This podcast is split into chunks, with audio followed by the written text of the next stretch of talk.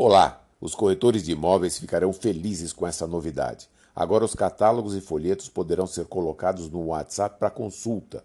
Sou o Victor do Marketing Digital em Curso.com.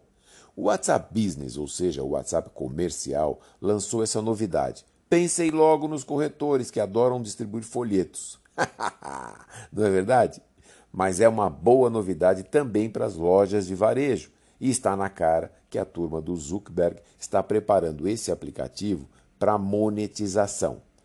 Escuta só o texto feito pelo WhatsApp. Os catálogos são uma vitrine móvel para as empresas mostrarem e compartilharem seus produtos, para que as pessoas possam navegar facilmente e descobrir algo que gostariam de comprar. Anteriormente, as empresas tinham que enviar fotos de produtos, uma de cada vez, e fornecer informações repetidas vezes. Agora, os clientes podem ver suas informações completas. O catálogo está diretamente no WhatsApp. Isso faz com que os empresários pareçam mais profissionais e mantém os clientes envolvidos no bate-papo sem precisar visitar um site. Viu?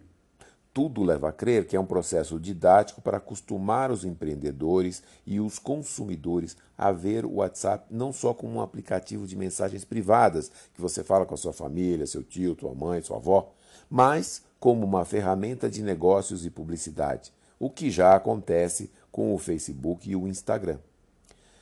Na Índia e Indonésia, por exemplo, está sendo introduzido o WhatsApp Pay, Pay de pagamento.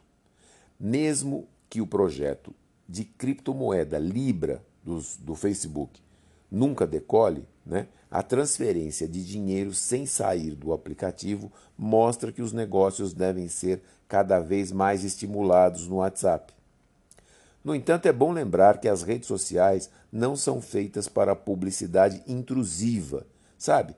Como é praticado na, na televisão e nas mídias tradicionais, onde o cliente é obrigado a ver o comercial no meio do seu programa de entretenimento favorito. E a maioria não gosta disso, né?